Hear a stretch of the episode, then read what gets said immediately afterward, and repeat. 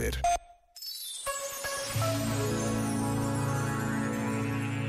Sobre a importância das relações afetivas nos contextos de aprendizagem, escreveu Pedro Almeida. Nas escolas, nas salas de aula, todos os dias, confirmamos esta afirmação: que não há aprendizagem significativa sem relações significativas. Todos os alunos precisam de sentir que existe relação para além do conhecimento, que existe cuidado, disponibilidade, vontade em perceber como estão.